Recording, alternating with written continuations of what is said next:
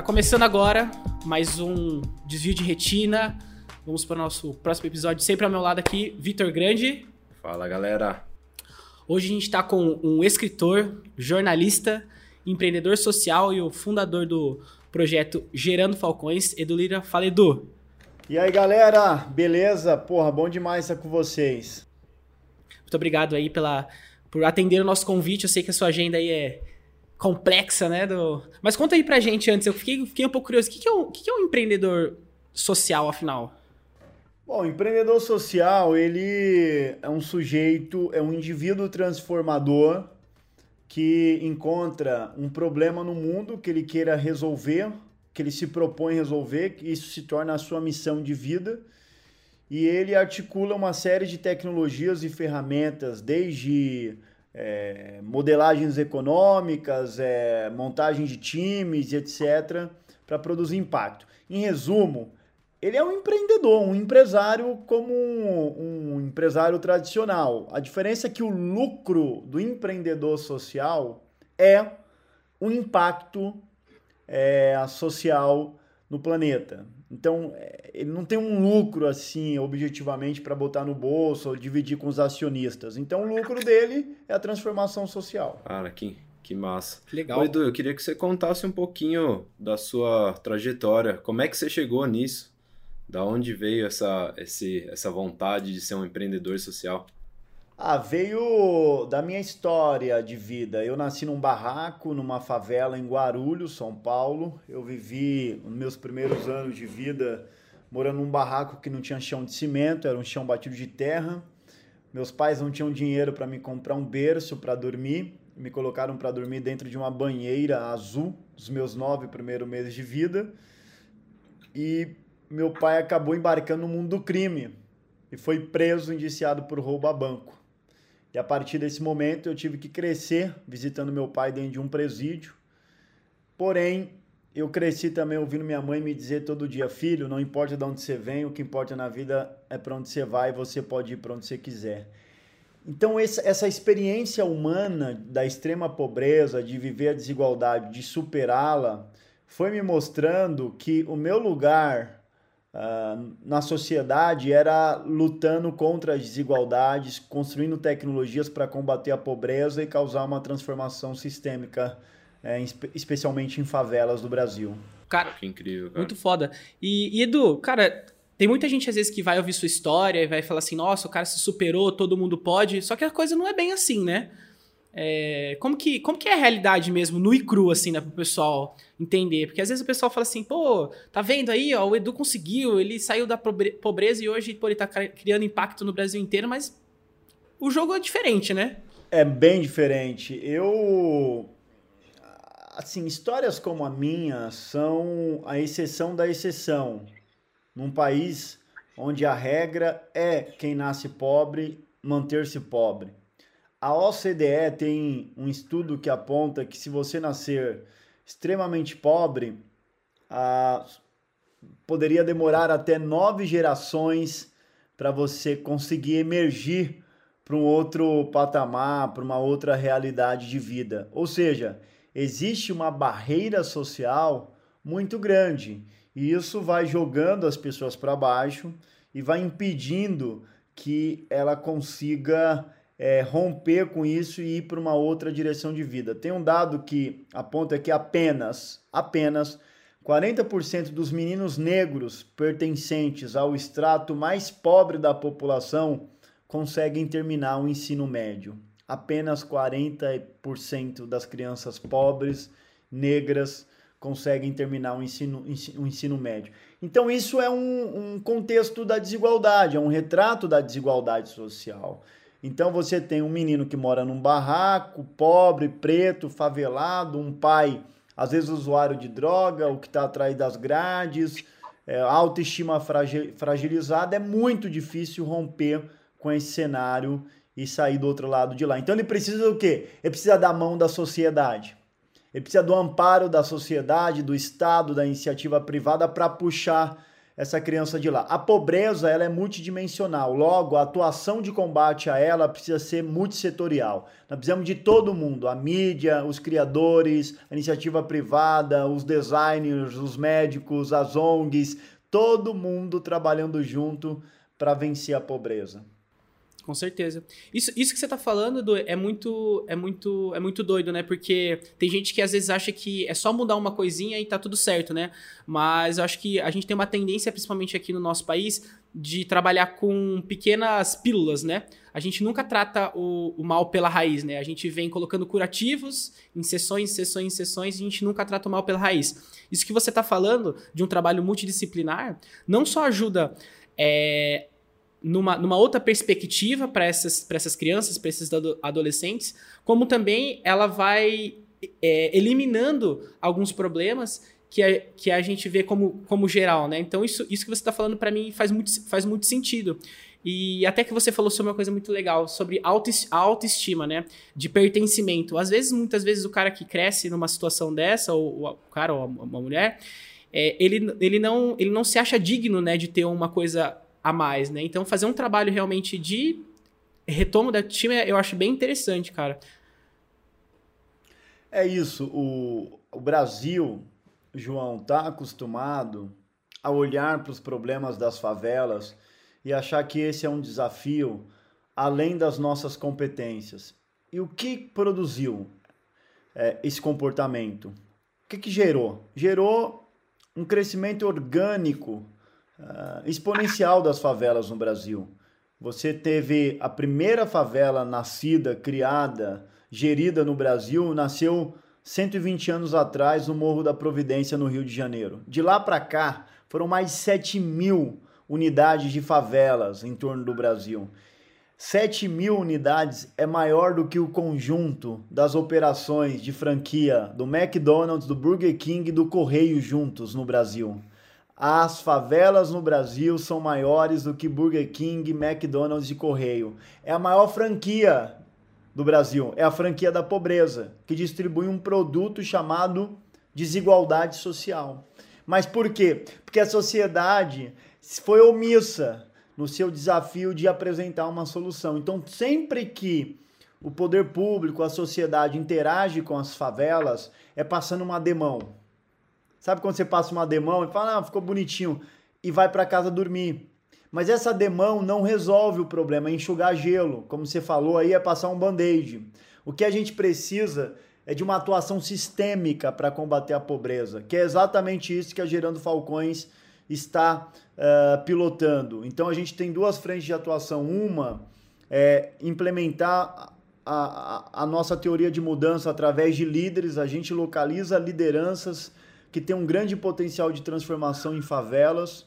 A gente treina elas na nossa universidade e depois a gente investe recursos, distribui programas de impacto no território voltado para educação, desenvolvimento econômico e cidadania.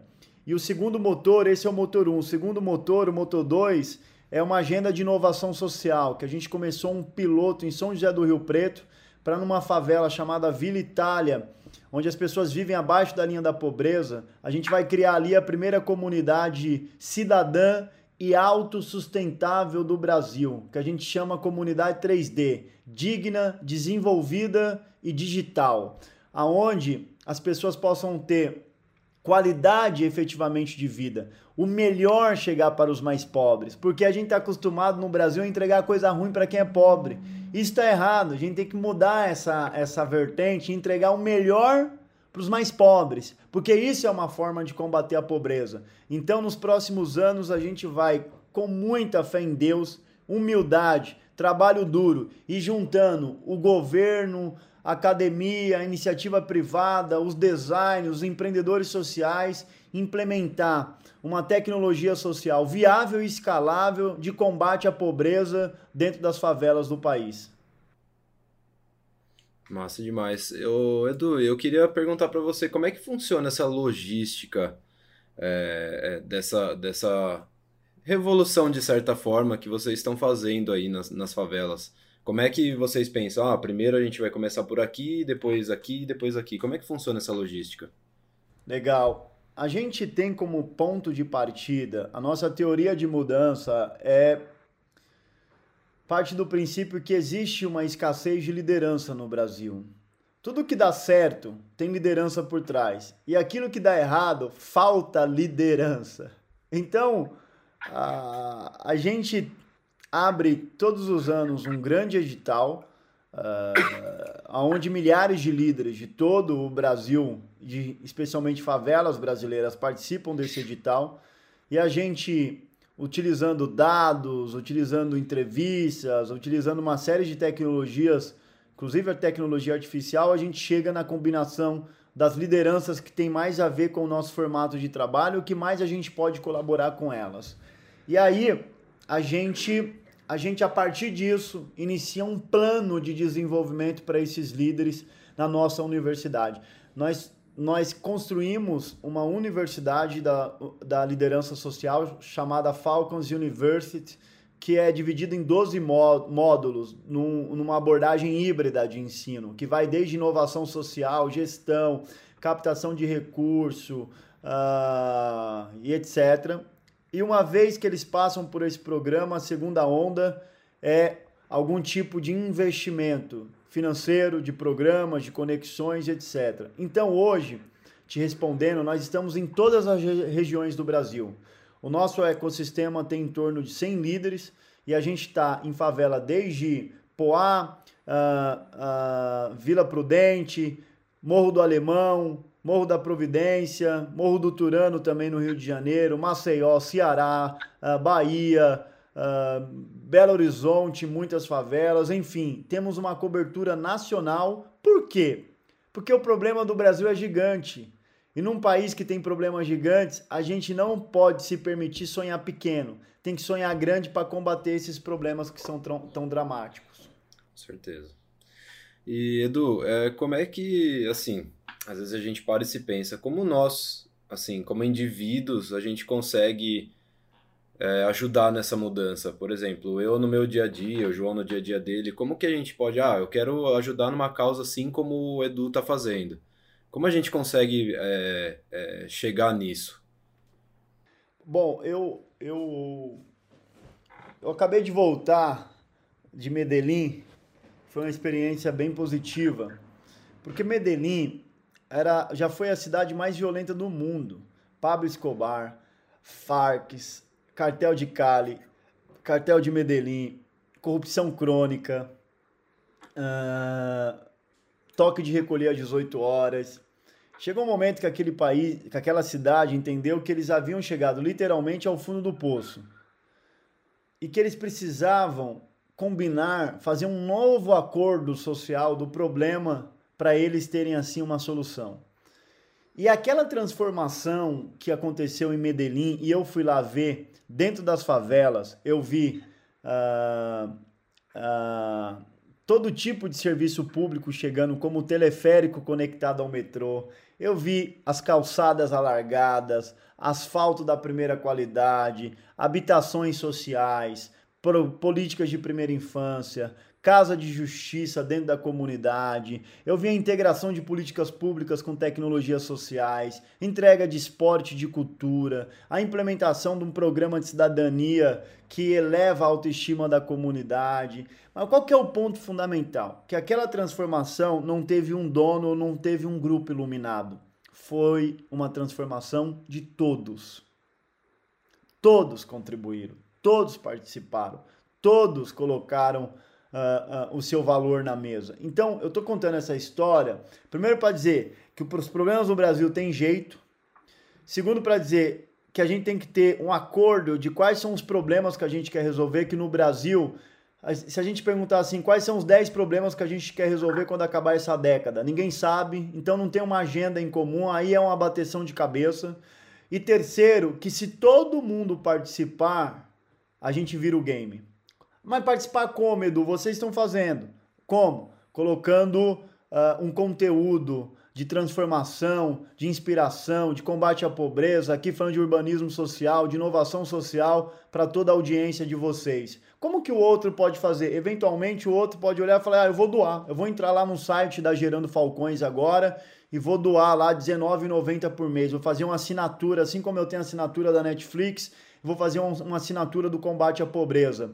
O outro quer fazer voluntariado, vai lá e se cadastra também no nosso site. O outro quer doar roupa, bens, para a gente vender no nosso bazar e a gente retira na casa da pessoa tênis, eletrodoméstico é, e leva para o nosso CD, depois leva para a loja e vende. Então, o que a gente está tentando fazer na Gerando Falcões é criar um grande ecossistema onde todo mundo cons consegue colocar a sua digital nessa transformação social, onde todo mundo consegue botar um pouco da sua essência e a gente criar uma grande máquina que vai moer para os miúdos, porque a máquina sempre moeu para os graúdos e nós temos que inverter essa lógica e entregar o melhor para os mais pobres. Com certeza.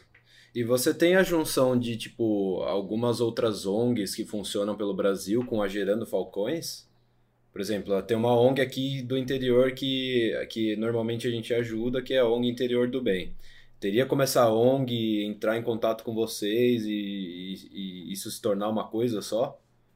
Exato, a gente, a gente abre um edital todos os anos. Eu queria até sugerir é, empreendedores sociais, donos de ONGs que quiserem participar, entrar no nosso site gerandofalcões.com ou nas nossas redes sociais, no Instagram, a gente está comunicando lá inclusive, porque nós estamos em vias de abrir o edital. E aí é uma grande oportunidade dessa ONG poder fazer ali é, o application, né?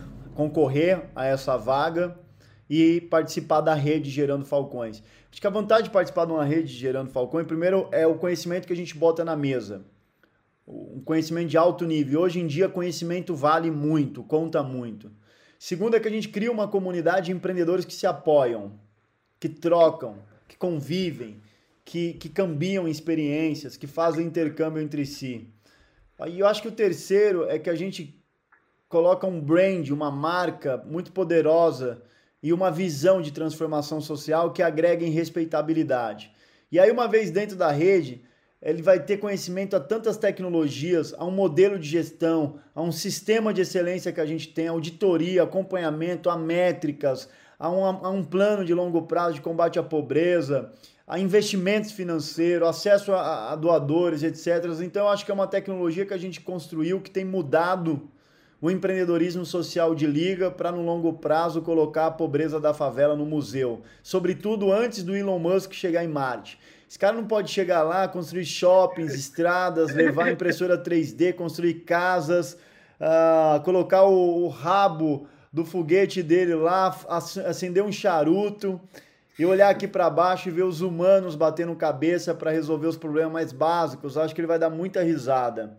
Então, o poder coletivo nosso é muito maior do que a capacidade de inovação da Tesla.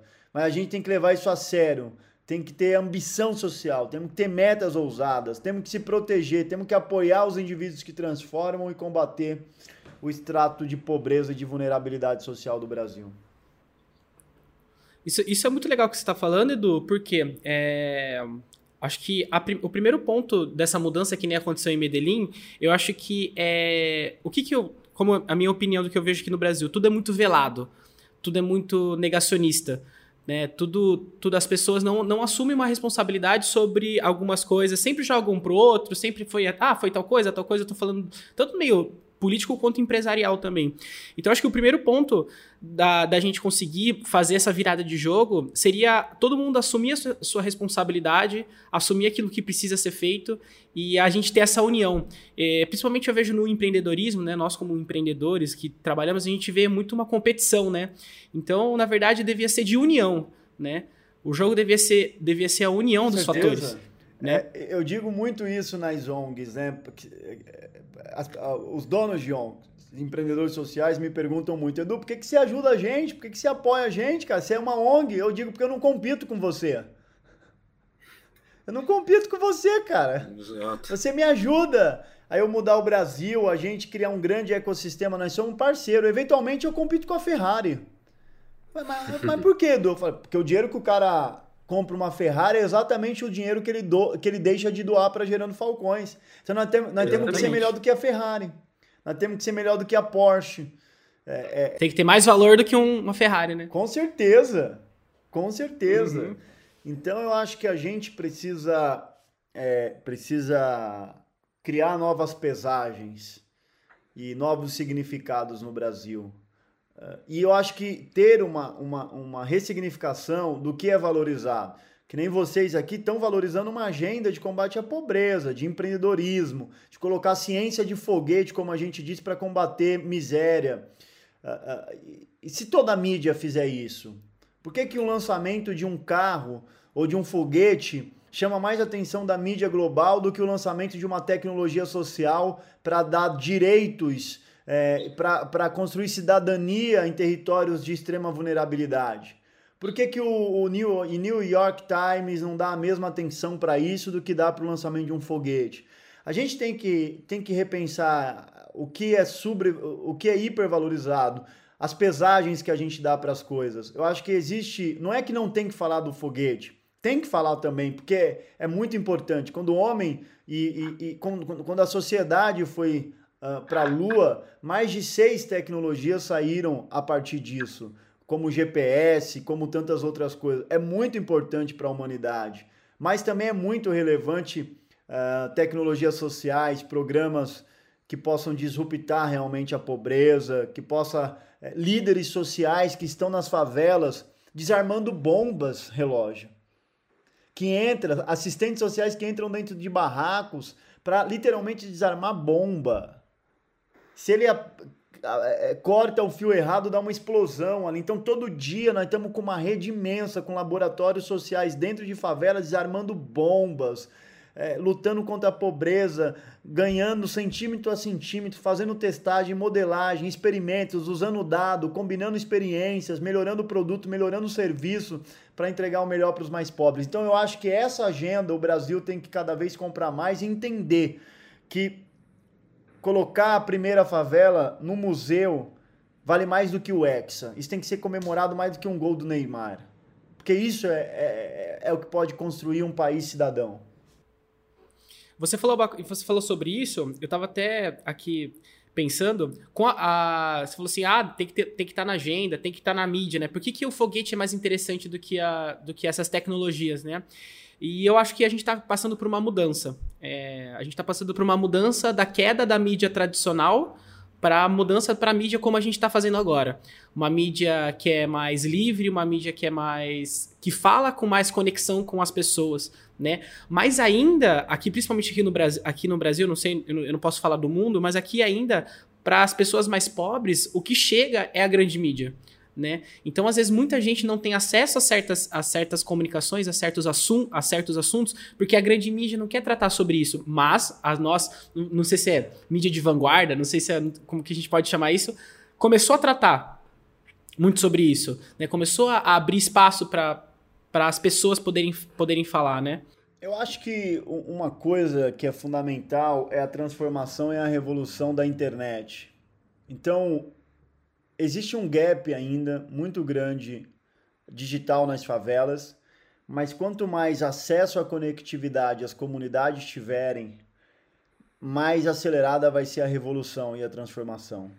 E todos esses players, essas uh, plataformas de comunicação têm um papel fundamental uh, de educar, sabe, a sociedade de comunicar com a favela, mas não só comunicar com a favela, comunicar também com a classe média, uh, uh, uh, que é, é, influenciada, porque a classe média no geral, qual que é o grande ponto? Ela tem opinião, mas não necessariamente viveu. Então ela tem opinião sobre a favela, às vezes de que favelado não vence porque é vagabundo, porque é preguiçoso, mas não necessariamente viveu aquilo. Então Existem desafios e conversas e diálogos importantíssimos para serem construídos com a classe média é, é, no Brasil. E, e, só que a gente está evoluindo. A gente está evoluindo. Por exemplo, há alguns anos atrás, o Bolsa Família era amplamente demonizado. Hoje as pessoas já perceberam que tem que ter uma ajuda emergencial, se não tem uma hecatombe social e acaba a paz social de todos. Então, é uma evolução da sociedade isso, de todo mundo, a grande maioria, compreender que alguém acordar de manhã e não ter um pão para comer, um leite para dar para seu filho, rouba a dignidade de todos nós como país. Então, esses diálogos são fundamentais para a gente ir para um lugar melhor como país. Com certeza. Você falou sobre cidadania também, e eu acho que isso é um dos pontos principais que a gente precisa trabalhar. Eu sinto. É, eu já conversei com pessoas de outros países e eu sinto que aqui a gente falta muito isso. Falta esse sentido de cidadania, de que onde você está pisando é o todo. E, o, e toda a população do nosso país somos estamos conectados de alguma forma, que nem você falou, do hecatombe social. É, se, uma, se, a gente não tem uma estrutura mínima para as pessoas, o crime aumenta, a desigualdade aumenta, entre várias outras coisas negativas para nós como população em geral. E, por exemplo, se você vai numa praça hoje, as pessoas depredam a praça, jogam lixo. E vamos falar assim, aqui é nossa casa, entendeu? A gente tá você paga para estar tá aqui, você paga para, você paga impostos para usufruir dessas coisas. Só que o brasileiro, ele não tem essa sensação, ele, é, não tô dizendo de todo mundo, claro, não dá para generalizar, mas falta esse sentimento do todo, de sentir que aonde você tá aqui é sua casa também, a rua é sua casa. esses outros locais são a sua casa. Então, fazer um trabalho de cidadania é, eu, eu falo assim, não só no começo da, da sua da vida, mas também de forma geral, é muito importante para que as pessoas começam a, come, começam a perceber, entender essas nuances que acontecem dentro da sociedade e tá velado, né? Porque você é, tem o, o, o morador de rua tá deitado no chão, você só levanta a perna, passa por cima dele e a vida segue, né? E você finge que você não viu nada. E você tem essa sensação de sentir um incômodo de estar tá vendo aquela situação, eu acho que é uma das principais coisas que deviam ser tratadas, não só na escola, mas em todos os âmbitos sociais, que é, isso precisa ser discutido, né? É, tem um. Uh, uma, acho que é o Pepe, ele, ele fala que a América Latina transformou as pessoas em consumidores, mas não em cidadãos. Que é muito diferente você consumir e você ser um cidadão, não é? E eu acho que essa cidadania ela é construída por um grande projeto educacional, né? É, então, o vou dar um vou dar um exemplo para você. Praticamente toda deve ter algo em torno de 70 facções criminosas no Brasil hoje. Praticamente todas as facções criminosas ou as mais relevantes, como o PCC, Comando Vermelho, Terceiro Comando, ADA e etc, nasceram. Elas nasceram dentro da estrutura do Estado nasceram dentro do presídio. Então você percebe como que tem um erro operacional, funcional, um erro de recuperação do, egre... do preso, um erro de entrega de valor de educação, porque quando a, a pessoa está no presídio, ela está ali para ser, para pagar uma pena por um erro que ela cometeu e para ser reeducado, correto? Para ser reeducado. Então, é... essa entrega social não está sendo, não tá sendo construída. Ela não está sendo não, tem uma, não tem uma ressocialização. Não tem uma, não tem uma ressocialização, né? Como é, é que é? Pelo menos deveria, né, né, Edu? Deveria ser reeducado, porque no caso o governo não dá oportunidade nenhuma, ele só te enfia numa jaula e é isso. Você vai pagar pelo que você fez e você depois não tem oportunidade nenhuma, não vai ser reestruturado, não vai ser nada, você não vai ter nada, entendeu? Você só vai ficar preso pagando pelo que você fez, entendeu? Pensa aí, senta e pensa aí sozinho, tira suas próprias conclusões, depois eu te jogo na rua sem emprego, sem nada e você se vira. Beleza? Valeu, tchau. É, então eu acho que é, é, os presídios e muitas outras estruturas, elas não estão conseguindo cumprir o seu papel social. Sabe? Ela não está conseguindo cumprir o seu papel social. Então, eu acho que o Brasil tem um potencial de grandeza muito grande. E a gente deveria pensar sobre isso. Não é o que a gente quer que o Brasil seja, mas qual é o tamanho do potencial do Brasil em si. E é muito grande. Mas tudo volta em liderança, né? É, se não está funcionando, é porque falta liderança, tomando as decisões certas, com disciplina, mexendo todo dia, fazendo experimento, mudando, melhorando, usando dados, montando times criando ambição social nesses times para eles sonharem grande, quererem fabricar coisas revolucionárias. Gente que peite o sistema, que às vezes compre brigas que são estratégicas, gente que consiga promover um diálogo na sociedade, engajar mais gente. Eu acho que é isso, é um pouco disso tudo aí. É, cara, eu acho que o Brasil é o melhor país do mundo, né? A gente mora numa, no melhor país do mundo, ou num dos melhores países do mundo. A gente só precisa realmente mudar a base, mudar essa estrutura do sistema que vem desde, sabe-se lá quando, né? Com certeza. É, é, é um país extraordinário, é, com um dos maiores espaços de terra arável do, do mundo, Amazônia, é, um povo muito criativo, apaixonado, amigável, dócil. Uh, temos tudo na mão, temos empresas muito potentes, fortes aqui, que foram para o mundo, inclusive. Temos um ambiente de tech que está crescendo cada vez mais com as startups. Temos um número que cada vez fica maior de unicórnios. Temos empreendedores sociais com ONGs muito potentes que estão fabricando tecnologias. Tem pessoas incríveis também e alguns quadros muito que devem ser muito respeitados no poder público, uh, que estão fazendo coisas relevantes. Eu acho que é a gente não perder a esperança e, e, e colocar cada vez mais gente no bonde da mudança, é votar corretamente, é refletir mais, é, e, e, trabalhar, cara. No final é isso, né? E trabalhar. É, a gente tem uma frase na Gerando Falcões aqui para encerrar que eu sempre digo: eu não tenho esperança, eu sou a esperança. Tem que ser a esperança. Show de Exato. bola. Ô Edu, se você quiser deixar as redes sociais aí da Gerando Falcões, a gente vai deixar na descrição também do podcast, mas se você quiser falar é, como entrar em contato, como ajudar e tudo mais, pode deixar.